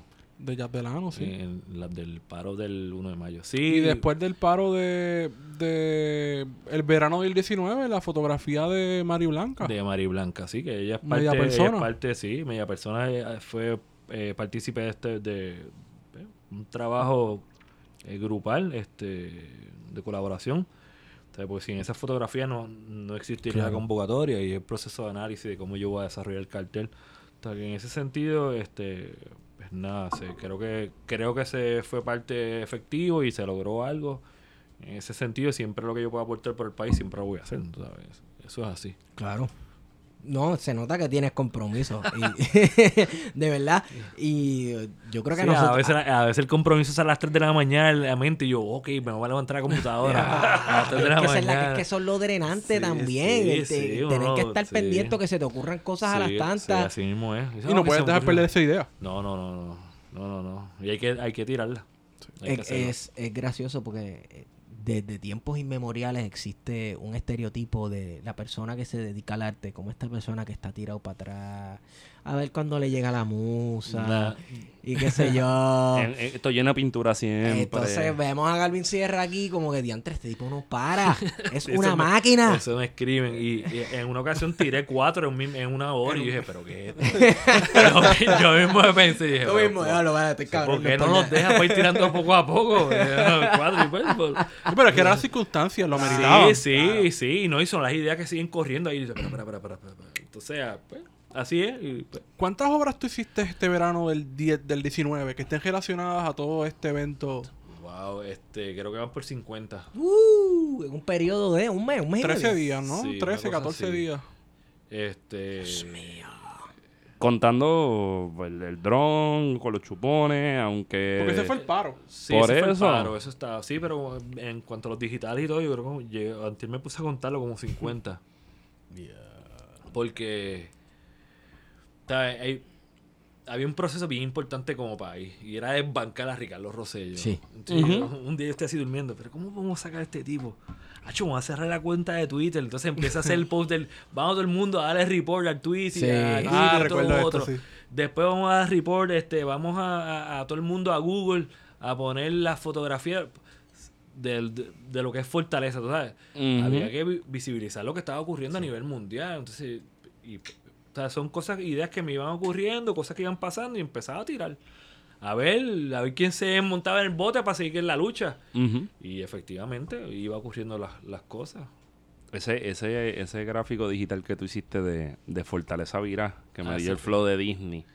Pero también de ellos, porque Sí, ellos sí, usan sí. ese logo así. Sí, sí, sí. Y dije, pero ¿qué carajo? Sí, estaba virado, la fortaleza estaba virada, no había control. no- Sigue vira, pero. No, y lo cabrón Sí, es que sí, yo lo vi con par sí, de sí, palos. sí. Yo lo vi con par de palos y yo dije, ¿por qué, este, por qué puso una foto de Fortaleza? Y cuando la miro bien es como que, Sí, es ¡ah, real. que está virada! Era rehacer el logo de, de la fortaleza, buscar el logo, o sea, era todo eso, sí. Y era eso mismo. Te han escrito de otros países. Sabemos que eh, los esfuerzos del pueblo puertorriqueño se fueron virales. Todo el mundo y los reseñó alrededor del mundo. La gente estaba pendiente. Te escribieron sobre mucha tu gente de la diáspora, Sí. mucha gente de la diáspora, sí. Escriben, mira, este, tremendo, y, y los reposts, ¿sabes? Sí, sí. Claro. Mucha gente que estaba en, en este proceso de lucha. Hay mucha gente de la diáspora presente en este sentido. Oye, también me imagino que de Cuba y de Venezuela, porque a ti te pagan en petrodólares. Eh, con el poquito Super internet que. Así tenía, así con el poquito internet que tenía, pues tenía. para Cuba. Y los fotutos te tiran, te tiran Tacho, chévere. Sí. ¿Te, te has buscado problemas por el arte en Mira, algún momento? pero- no necesariamente sí, en los sí, últimos meses. Sí, sí, cuéntame. Mira, en el 2007, cuando tuve la exposición eh, Que Dios se lo pague, yo tenía una, una, unas obras que eran sobre papel moneda. En aquel entonces estaba en guerra eh, Irak, Estados Unidos, Israel, el Líbano, Corea del Norte, ahí en medias complicaciones. Pero eso suena, eso suena un día, un día normal. Sí. Entonces, este. ¿Tú yo- yo- invertiste? ¿Ah? ¿Tú invertiste ¿En qué? en los dinares? Lo compré para hacer obra. Por eso, eso, eso- por ahí va. Sí, entonces, Durísimo. entonces yo le imprimí el papel moneda. Entonces, en, en una ocasión, eh, mientras está Israel y el Líbano en, en- en- en un problema eh, de, de conflictos bélicos, hay un billete del- de, de Israel que sale David Ben Gurion, que Sí. fue quien desarrolló el, el- El Estado de. Israel. Ujú. Entonces, pues, este, en esta lucha entre el Líbano e Israel, pues yo le pongo, hice una impresión donde David Ben Gurion está este, con, un, con un arma, pero era la cuestión de, de imposición de, de su mirada contra la lucha. Y pues lamentablemente, pues, este, la comunidad judía en Puerto Rico, pues no, no le agradó porque era como si yo estuviera atacando directamente a David Ben Gurion. Y entonces, pues, nada, querían cerrar la exhibición. Se convirtió en algo antisemita. Sí, este, querían cerrar la exhibición, este, me criticaron en la prensa, eh, eh, Wow. había una persona del, del, del Colegio de Eco- Economía de Israel en Mayagüez, que, que ¿sabes? nada, en fin, no me querían, en fin, nada, pues, la obra, la obra exhi- la ex- exhibición Hubo abrió. censura. Sí, había una censura, sí. Pues funcionó. Lo hiciste bien. Sí, toda obra que lleve ese cometido y toda obra que incomoda, creo que es factible y eh, funciona. ¿sabes? Pero sí me ha ocurrido en otras ocasiones y pues esa es la, quizás la más crítica. Eh, está en internet esa situación que han escrito. eh, pero nada, era una situación que quería expresar de, entre una entre Israel y el Líbano, Estados Unidos y Irak, Estados Unidos y Corea del Norte. Es una expresión pues, artística. Y aunque, aunque los compraste los dinares para, para hacer arte, Ajá. realmente pensaste que podías hacerte millonario. o sea, dijiste, coño, allí, te- allí, te- allí tengo en casa, ¿quieres? No se los compraste a James Méndez, ¿verdad? no, no, Ok. no. Tengo, tengo, los compraba en eBay. ¡Toma! ¡A cángara! pero es interesante. El, el papel moneda es bien. el, por lo menos, como te dije ahorita, yo no soy una persona que me quede en un medio como tal. Cuando yo entré al, al proceso del papel moneda y la intervención sobre el papel moneda, el papel- moneda actualmente ahora es en polímero, en plástico. Y tú, tú vas a, a- a México, el, el- el- el billete es transparente, para una, una cuestión que tú vas descubriendo en el proceso cómo son los billetes. Los billetes en, en Irak antes eran papel papel de maquinilla, una cosa que era versus cuando entra a Estados Unidos a la invasión que cambia automáticamente el proceso de impresión. O sea que en ese sentido tú te vas descubriendo como, como, como yo como artista viendo una como el, el papel moneda, tú sabes. Sí, un proceso este, histórico de sí, desarrollo sí, de sí. eso. Sí, sí, sí, es bien interesante en verdad. Ese papel se va algodón. concentrando porque se va concentrando en unas compañías de, de banca internacional Sí. que son las que imprimen estos papeles. Correcto, sí. Sí, y sí. El, el, el, eh, el Irak lo imprimió Estados Unidos. Exacto. Sí. El, Después de la invasión. lo- Ah, no, lo va a imprimir La- desde Cuba. Las papeletas de dinero de un país. Papeletas sientas- de dinero. Sí, las papeletas de un país. Lo- los billetes. Dicen tanto porque todos los billetes alrededor del mundo, todo simbolito, todo color, cada línea, cada sombra, etcétera, todo significa algo. Por eso yo percibo que el arte que se hace con dinero impacta tanto y mucho más cuando uno tiene conocimiento del contexto de lo que está ocurriendo Mira. en ese país, etcétera. Cuando, cuando empezó, cuando se nombró la, la Junta de Control Fiscal, yo fui a, al lado de mi trabajo, hay un sitio de desarrollar sellos de goma. y hice una estrella que decía no a la Junta. Y empecé a ponchar todos los pesos de a uno. Espérate, espérate. Que... Cuando, cuando la Junta de Control Fiscal es nombrada por Obama, pues yo dije, ok, hay una forma de, hay un proceso de comunicar de lo que está ocurriendo. Entonces voy a desarrollar un sello de goma donde es una estrella y dice no a la Junta de Control Fiscal y empieza a ponchar sellos de goma. Y empieza a comprar la máquina de refresco, empieza a comprar eh, gasolina y pues nada, una información que está pasando, subversiva, dentro de, de, de, de todo eso. Estoy como los boliteros. que le pones el número ahí. Este, y nada, eso son, son cosas, propuestas callejeras, como tú dices. dijiste No, eso está bien cabrón. Sí. Y van corriendo por ahí. La tengo, Sí. está en, creo que está en Instagram. Mira. Galvin, yo, no, yo, yo tengo una idea de hacer el paseo Estrella 51 Ok. este, en la Chaldón. La- ¿Sabes? La Chaldón es que con la calle Hosto, Ajá. esa acera, este, dame una llamadita. Estábamos seguros. Paseo Estrella 51, imagínate como Hollywood. Y 51 con... con lo hacemos, lo hacemos, Eso dale. Estaría cabrón. Espérate, el paso 51, pero que tenga l- 51 corruptos. Fíjate, hay- yo pensaba ponerlos que si yo todos te en empiezo a hablar fila. pieza de los corruptos, yo tengo una pieza que es- se llama el tumbe. Y es una maquinita de estas que tú coges peluche. Ajá. Yo la he visto, Yo pero la he visto, visto yo que la he visto, tiene. visto. que Sí, tiene. Es una máquina de peluche. Entonces, ¿qué pasa? Son todas las personas corruptas. Tiene a Mane Cruzado, tiene a este, este, Uf, está Víctor. Fajardo. Entonces, Próceres. ¿qué- o sea, sí. Entonces, ¿qué pasa? Es una maquinita de sacar peluche donde yo mandé- hice los peluches, los imprimí en serigrafía, los mandé a coser. Entonces tú metes el peso para sacar el peluche, pero nunca lo vas a poder sacar. Por eso se llama el tumbe. yo le tumbo al espectador, los chavos.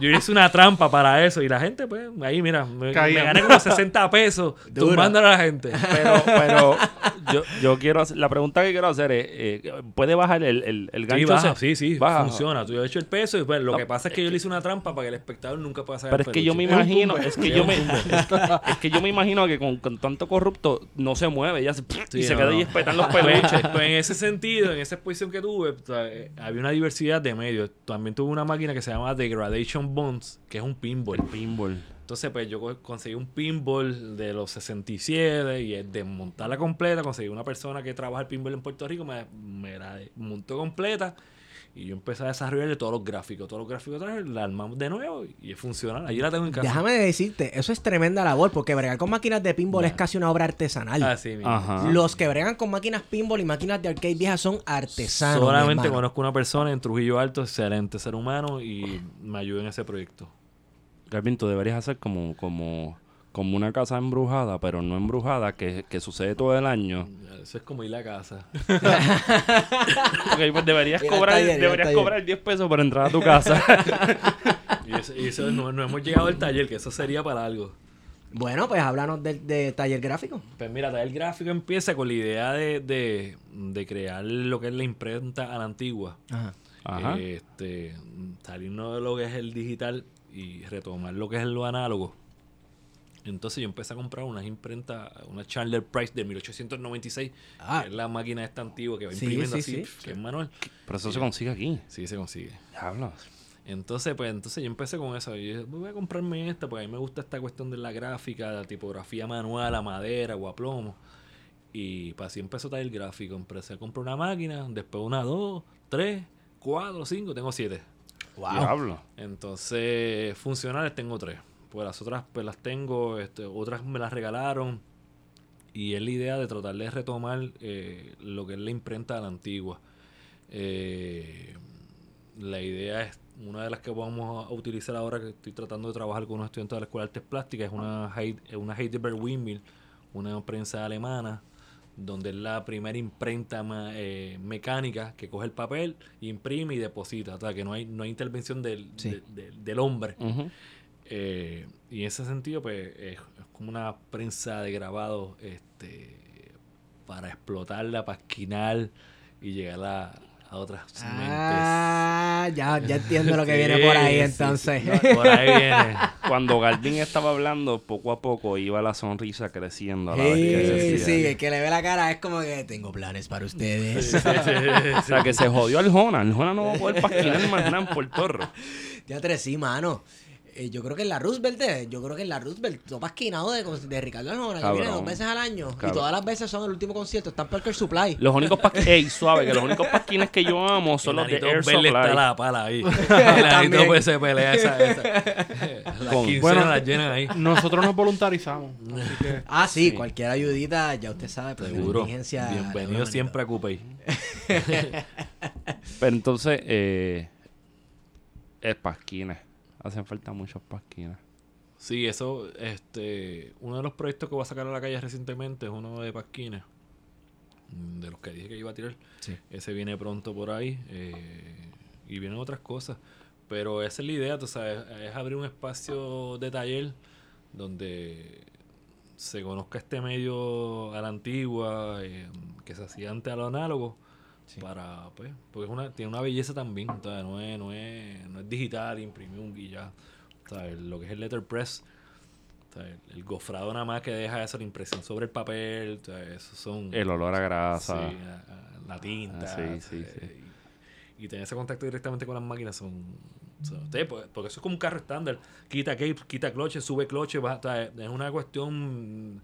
Que te eh, vemos haciendo aeróbico. Sí, sí, es así. Sube acá, baja acá, la presión, quita presión, este baja. O sea, que es una cosa... un- es bella. Bueno, pues qué bueno que va a haber un retorno del pasquín político, Sí. pero desde abajo, porque yo conozco muchas personas mayores cuya, exper- cuya primera experiencia en la cárcel fue por pasquinar. No por criminales o etcétera. Ujú. O sea, aquí el pasquinar o poner carteles políticos tiene una trayectoria histórica de, de lucha, eh, de coger cárcel por eso. Si tú salías a pasquinar con cier- cierto tipo de personas por las noches, eso implicaba unas cosas. Sí, Sí, era ser eso. subversivo, implicaba unas cosas sobre tus creencias políticas. Definitivamente. Y sin embargo, los políticos pasquinan, pero no. mm, Eso, Sí, no, Hoy mismo yo te- subí uno de Héctor Luis. Ah, sí, sí. Héctor Luis gobernador. Y yo dije, ¿qué es esto? Eso es del 92, tiene más de 25 años. O sea, que, que, que igual, tú sabes, todos los pasquines que habíamos de promoción de conciertos y 20 mil cosas, ¿sabes? Pues, de mierda. sí, o sea, ahí, ahí, ahí- Hablando de Este es el mierda. momento de, de- del país coger un, un, ¿sabes? un espacio y un proceso de análisis. Y retomar esos procesos, retomarlos. Y qué bueno que lo retoman. Yo no veo el futuro, pero aquí sí puedo ver el futuro. Ujú. Y es que No, vimos. Está, No sabía gra- que había invitado a Walter Mercado Este- allá. eh. está- van a saber, mira cómo los cojo y le mato el pollo en el saco. Estamos 100% seguros, ah, estoy hablando por ellos dos, me estoy adjudicando esa, de que tú vas a realizar esos pasquines y vas a poner más pasquines que Kenneth McClintock para la gobernación de Puerto Rico. Bueno, si Kenneth McClinton no hace una serie de pasquines de Canadá Dry de dieta, sí, yo no voy a creer. Supuestamente lo único que logró pasquinar fue una caja de teléfono eh, en Puerta Tierra que apestaba meao, según Marcos Pérez. Un saludito a. Marcos. Saludos, Marco. Este, en realidad, tú sabes, la, la idea de, de- de abrir este espacio yo, que es mi casa y mi residencia, es tratar de expresarle el sentir no solo mío, de otros artistas, este, y visibilizarlos, tú sabes. Este, es importante que sus expresiones también sean públicas. Eh, y la gente comprometida que tenga, pues mira, vamos, ahí está la prensa, vamos a imprimir y vamos para adelante. Yo soy bien presentado. Si eso es tu casa, tus vecinos viven encojonados contigo con... No, al revés, muchachos, vecinos son encantadores. Tengo una vecina que es de, de teatro, vecina que, que es profesora de arte. Comunista. Comunistas Sí, al sí, fin. Ah, o sea que tú vives Sí. en una comuna de Sí, esas. no, no, o sea, Ah. chacho, Sí, no sí. me quejo. o sea, Él saca la imprenta a la carretera. Ellos son los que si- estar preocupados. Hasta el cartero ya es mi pana. El cartero me ¿qué tú necesitas, Garvin? Te busco. Entonces, una vez yo llegué a mi casa y el cartero me dejó una silla, una, una mesa de comedor este, y una máquina de coser. Yo te lo dejé porque lo vi en la basura. O sea, que- Durísimo. sí, o sea, que en ese sentido ya saben la percepción de que uno que tiene como artista de Sí. poder desarrollar y, y no solo el cartero, sabes, otros, otros vecinos o lo que sea. Y que la gente lo coja con calma, que empiezan a escribirte por, por Twitter para regalarte Osterizer, para regalarte ropa vieja, Sí, que lo cojan sí, con calma. Primero que consulten, ¿verdad? Sí, qué tú no, piensas no, de no, esto. ¿Qué, ¿Qué provecho? ¿Qué, qué podemos hacer con esto? Sí, así es. Pero no, he llegado a casa y me he encontrado ya en dos ocasiones. Una que fue el cartero que me dejó cosas. Y otra ocasión otra vecina. ¿Viste? Yo, yo te imagino con una casa bien grande, cabrón. Bueno. Una, bueno, una casa almacén. eh, cuatro cuartos, uno, uno para dormir, lo demás lleno. Yo te imagino, no sé, la- lo- tú alguna cosa para ponerlo debajo del vaso, por tenerle uso, ya, dónde sí. ponerlo. A veces digo, no, no voy a coger más nada. Bueno, pues. No te mientas, No, no, no, no, ya, ya. no te mientas. Entonces, yo creo que ya no es necesario preguntar qué es lo próximo, porque ya nos diste una pista más o menos. ¿O tienes planes que quieras? Mira, próximo. Quiero realizar una exposición de los carteles que están ocurriendo. Sí. Duro. que esto es bien importante. Y próximo también estoy tratando de realizar una exposición ya mayor, eh, que va a ser serigrafía, pero van a ser ya en gran formato. Son ya casi pinturas. Pero Brutal. eso me, llega, me, me conlleva un proceso más de más espacio, este análisis. eh, puedo decirte eso ahora mismo y en dos minutos cambié porque dijo, no, ahora se me ocurre esto y empieza a bregar otra cosa. Y de momento le, le pongo un aro de carro. este, Eso se consigue fácil. Sí, sí, sí. Pero. Oye, consíguete la- las vallas de, de Fortaleza. Serían bellas. Este, y a- así una vez me ocurrió con, con la pieza del Maestro 2 del director Nelson Rivera, en donde empecé a desarrollar la escenografía. De momento se convirtió en un monumento. Y dije, yo, ¿cómo yo tengo esto en casa? Pero son procesos de recopilación y todo. ¿sí? Así es. Parte de. Yo te imagino después haciendo así obras bien grandes como las de Pepón Osorio, así, la Pues, barbería. pues, eh, suele suceder. El problema es el almacenaje, que terminan todas en casa de nuevo. Sí, yo porque- soy coleccionista de, yo, de mi propia obra. sí. O sea, así, y así somos unos cuantos artistas. Pero nada. Digo, Hay que hacer, seguimos haciendo obra por- Claro. porque es nuestra pasión, es nuestra necesidad. O sea, no hay forma de desligarse de eso. Y así Y- seguiremos. Y murales, no, no, murales Pues mira, este, dentro de los murales que siempre he querido hacer, es un- de la serigrafía que le traje, siempre he querido hacer esa de Roberto Clemente. brutal. Este, pues, por, por lo que es Roberto Clemente sí. y pues por lo que significa también las imágenes de Oyer dentro de la, del arte puertorriqueño. O sea, que son bastante legibles, literales, sabes que, que es importante. yo... A mí me pompea mucho tu arte. ¿No es verdad? Qué sí, bueno. sí, sí, ya. Sí. Te bompeas como que, ah, No, que me pompea bien cabrón. Está Hay bien cabrón. Tú no sabes cuántas veces yo he ido a orinar al boricua esperando encontrar en Sharpie escrito taller gráfico. A ver, voy a tener que ir para allá a hacerlo. o Galvin escribiendo Hay que- hay que pegar un- un- un pasquín allí, un cabrón. pasquín, o ya un pasquín. De eso va a pasar próximamente. Un pasquín allí que, y, sí, que esté al lado del que diga del, del, del clásico escrito que lleva allí que nunca lo escriben por encima. Dale gracias a Dios que lo que tienes en la mano. Sí, Sí, sí, sí, sí, sí. Sí, porque ese es un trabajo este, El, pro- el- el pro- bueno, el problema de todo artista siempre es el presupuesto, ¿sabes? Claro. Nosotros, pues, yo quisiera hacer, ¿sabes? Yo no quisiera hacer obra y obra constantemente, pero pues hay limitaciones, tenemos compromisos y pues. Pues a eso, eh, ¿hay alguna forma que te pueda, te pueda donar la Sí, gente que te está escuchando? En verdad, este, yo, yo no, no soy persona de pedir dinero para para hacer obras. Siempre este, lo hago por una especie de, de canjeo, de cambio este, o de venta de obras. Este, y siempre me han dicho, mira, ¿para dónde podemos donar? Y yo, no, no, no, no, en verdad no. Pero ¿cómo te pueden contactar para comprarte, por ejemplo, una obra? Bueno, y en Twitter, en Instagram, está el gráfico PR, y me escriben direct message y mira, me interesa esto y yo lo vendo y ya. Sí, no. Y obviamente mi, mi obra no se concentra en eso nada más. Sí. Este, mi obra se concentra en instalaciones, grabados, serigrafía. Y es, es bien. Una de las cosas o, o- o complicaciones que quizás yo pueda tener es que el, el arte político no tiene mucha salida. No es lo mismo un bodegón o una pintura o otra manera a un arte político. Eh, y ahí tú te das cuenta toda que yo, o sea, uno lo hace porque tiene un compromiso, no, no, no hay una necesidad más allá de eso. Sí, porque el arte político, eh, los carteles, etcétera, muchas veces quienes los tienen son personas aficionados Sí, que correcto. tienen cierta costumbre a coleccionar arte, pero no es algo que tú te paras por ahí a vender. Y que yo sea. no, o sea, yo lo hago por, por compromiso. o sea, si a una persona le interesa, pues mira, está a la venta o lo que quieras. Pero más allá de eso, pues siempre el, el compromiso con el país. Bueno, pero eh, durante las últimas semanas nos hemos dado cuenta que hay mucho más gente de lo que uno pensaba con un compromiso Eso y por así. una apreciación al arte político. Así que todo aquel que nos esté escuchando pase por Taller Gráfico PR en Instagram o Twitter y tírale un mensaje directo, él le va a contestar. ¿Quiere una muestra hermosa del arte de Garvin Sierra? El logo nuevo de plan de contingencia que está precioso. Pero-. Mira, vamos a hacer, vamos a hacer la exhortación real. Todo médico, y, y todo doctor y doctora en medicina que nos escucha, dele update a los cuadros de Cajiga. Nada personal contra el piragüero. nada personal contra el piragüero, me cago en nada, pero este, pon taldito ahí que llame la atención, no sabe, coño. Ya a mí me cansa ver el jibarito con, con los pantalones todos jodidos, caminando Somos unos nuevos feliz. jíbaros. El jíbaro ya cambió. Por eso me hay que darle un update.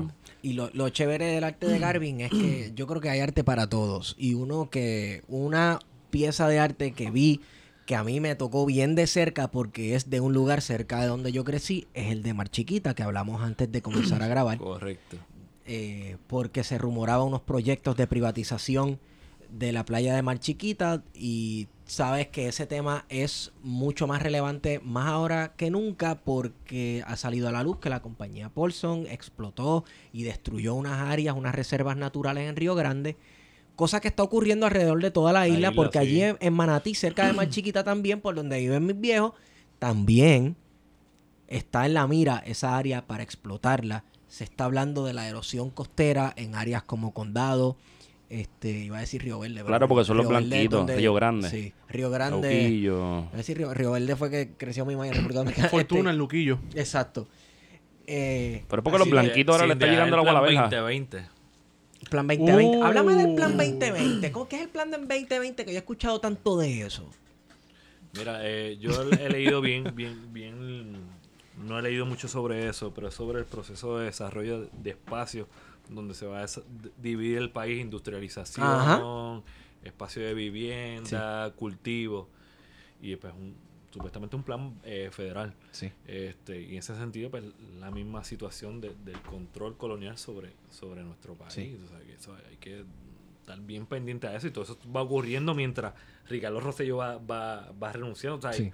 hay cosas que nos están pasando por debajo de la mesa sin que nos estemos dando cuenta. se están abriendo demasiados frentes de batalla, por así decirlo. Sí, sí, sí, y, y eso es parte de lo que explota uno tanto mentalmente. Nosotros aquí preparándonos para grabar muchas veces o escogiendo temas, a veces mm, Sí. no, no, no da abasto. ¿sabes? Definitivamente. Los cambios recientes en la, en la zonificación de la Junta de Planificación van a llevar a una lucha de comunidades y de organizaciones ambientales grandísima. Pero fíjate, todo lo que está ocurriendo a nivel de, de manifestaciones y, y, eh, eh, fue la palabra, este, estas convocatorias en- a nivel de plazas, de asambleas, esto es un nuevo movimiento a nivel Sí, país, tú sí. sabes, aquí la gente... se- Orgánico. Sí, esto es orgánico, o sea, la gente se está replanteando, sea, la lucha aquí no ha parado, la gente, y, y, o sea, ya es a nivel una cuestión de isla, de planificación, tú sabes, yo creo que... Que, Que más allá de estar en Fortaleza, en los municipios la gente está diciendo, pues mira, Sí, está bien, está Wanda y va a estar ahí un, un tiempito. sí. Lo que tenga que estar, si no lo saca las luchas internas del, del partido, pero nosotros tenemos que reorganizar y, y reclamar democracia. definitivamente. Y lo están haciendo en las plazas, en diferentes espacios. Las asambleas, yo creo que las asambleas, toda esta eh, situación de, de ocupar los, las plazas de pueblo ha, ha sido eh, magnífica, tú sabes, y eso va a marcar un, dentro de la historia, la historia de Puerto Rico ya cambió. O sea, los Sí. libros de historia de Puerto Rico es antes y después. Eh, y aquí es una de las situaciones, yo creo que el 2020 mm, las elecciones van a ser bien extrañas. Van a ser significativas, yo creo que la gente está bastante clara. Sí, qué bueno. Están cagados también. Hay mucha cagazón. Sí. Bueno, de la clase política. Por eso. Sí, no, No, pues de eso que estoy hablando. Partidos que se están quedando sin dinero, que no tienen cómo bregar sus partidos. No, yo vi un partido por ahí de esos, de los viejos que estaba pidiendo chapa de móvil. Sí. Sí, Imagínate. Cortaron el agua. Ey. Estaban pidiéndole algo a Luisito Cajión. Dejen ese muerto ya, que le están saliendo gusanos. Pero eso ha sido una cosa interesante que de estas protestas es que la gente, o sea, es el colapso institucional de los partidos, de los dos partidos dominantes en los últimos 50 años. Están en crisis, ¿sabes? En Ujú. crisis de desaparecer, punto. Y han tenido que buscar nuevas alternativas dentro de, de- de estos partidos como Wanda, que la han querido construir como esta figura neutral, apolítica, sí. que no depende de la ideología del Partido No Progresista, cuando es falso. porque ha intentado de, de- de sentirse pertinente y no, lo, y no lo son, no lo van a hacer. Y bueno, más cuando lo que supuestamente es el partido que más fuerte está en este país, que es el Partido Nuevo, Nuevo Progresista, ellos mismos se encargaron de matar su pet project más grande con el que cogen a todo el mundo de bobo, que es la estadidad. O sea, la estadidad Oh, está sí, a leguas, señoras y señores. sí. El sueño imposible. Así que, eh, ¿sabes? Hay una situación de crisis dentro de los partidos políticos. Y qué bueno. Y vamos a ver cómo eso se refleja en el 2020. Y está cabrón que, que la gobernadora de Puerto Rico se llame Wanda. Podría llamarse de cualquier otra forma, pero Wanda, cabrón. Wanda, Wanda Colón. Wanda. ¿Qué Wanda, Wanda, Wanda, Wanda, cabrón. Wanda, Wanda es un nombre feísimo. Que se llama Wanda, pero Pero es feísimo. Pero O sea, si. Wanda se sienta frente a alguien, algún primer mandatario de algún país y dice Wanda, ¿Sabes, yo que me puede, la sabes que cara. puede haber sido Teresita Fuentes? Podría ser Que yo no sé qué es peor, pero... las dos, cabrón. Mira, este... Ya, vamos a ir cerrando. Vamos a ir cerrando. Eh, quiero cerrar agradeciéndote. Porque tu arte ha significado mucho, Gracias a ustedes. mucho, mucho en el proceso Por político. meterle, cabrón. Claro, en el proceso político de Puerto Rico estás haciendo una labor patriótica. Y también hiciste una labor patriótica diseñando ese nuevo logo de plan de contingencia. No, ¿sabes? No me canso de decirlo. No me can- claro que beso. sí. Un beso. No me canso de decirlo, Garvin, gracias. No, gracias a ustedes y, y yo creo que el proyecto de ustedes también de plan de contingencia es un proyecto con mucha validez, muy, muy contemporáneo con todo lo que está ocurriendo en el país y bien accesible. O sea que su proyecto también tiene mucha, mucha validez. Y los respeto, los admiro. No soy solo yo, hay otra gente también en la calle que habla muy bien de ustedes. Gracias. Y a su disposición siempre. Sí, ¿no? Aquí, a las órdenes siempre. ya. El espacio es tuyo. No, y ustedes. A ver. Yo, yo cuento, con- o sea, si me necesitas para ver a los guardias en la próxima de esto, me digas. O sea, lo- ya lo- los trabajos se hacen de día, no de noche, nada. Tú sabes que no hay nada que, a que huir ni nada, ni que tenerle miedo. Es miedo verdad, yo, quería decir eso, yo quería decir eso. Me faltó el final de, de ese intro de la cuestión de irónico y toda la cuestión. Que hay mucha sátira, pero hay poco o ningún miedo. Y eso No, está bien cabrón. No hay miedo, no hay que El miedo cambio de bando. Sí, darle el lado de allá. Y apesta ya. Apesta sí, al señor. otro lado. Se siente los niveles de la cagazón. Antes de irnos, yo quiero agradecerle a la gente de libro787.com que nos ayuda con este proyecto y que ha auspiciado este episodio de hoy. Libro787.com es una página donde pueden conseguir libros de historia, literatura, eh, cuentos de niños y un montón de cosas más. Y pues nosotros estamos en una colaboración. Si usted usa el código plan de contingencia, recibe free shipping en Estados Unidos y Puerto Rico en sus órdenes. Háganlo, porque casi todo lo que nosotros citamos que leemos es de ahí. Y si no es de ahí, pues es porque no es de Puerto Rico. Pues ya ustedes saben que ese es el compromiso de esta gente y nosotros estamos apoyando esa iniciativa. Libro787.com lo puedes conseguir en Twitter y obviamente libro787.com. Esteban, ¿dónde te consigo? Estigón por Twitter. Yo pensaba que iba a decir en las páginas amarillas como en las páginas amarillas y en la fila del desempleo. Wario, ¿dónde te consigo además de la esquina Fortaleza Calle del Cristo? Sí, está vivo allí él. Sí, yo que quedó Viví como- ahí par de semanas. quedó. Tú sabes que dicen que las bombas nucleares dejan la, la imagen de alguien allí. Yo creo que La Wario se quedó ahí, Se la quedó la sombra, sombra pegada en la Wario. esquina. Debajo de calle Resistencia está Wario. Mira, me consigues en Huerocandanga. O en el timeline de Doña Miriam. Mira. Un saludo solidario, un abrazo solidario a Doña Miriam. A la comandanta de la, de la esquina republicana. la vanguardia desde la reacción. Desde la superreacción. Porque Puerto Rico es mágico.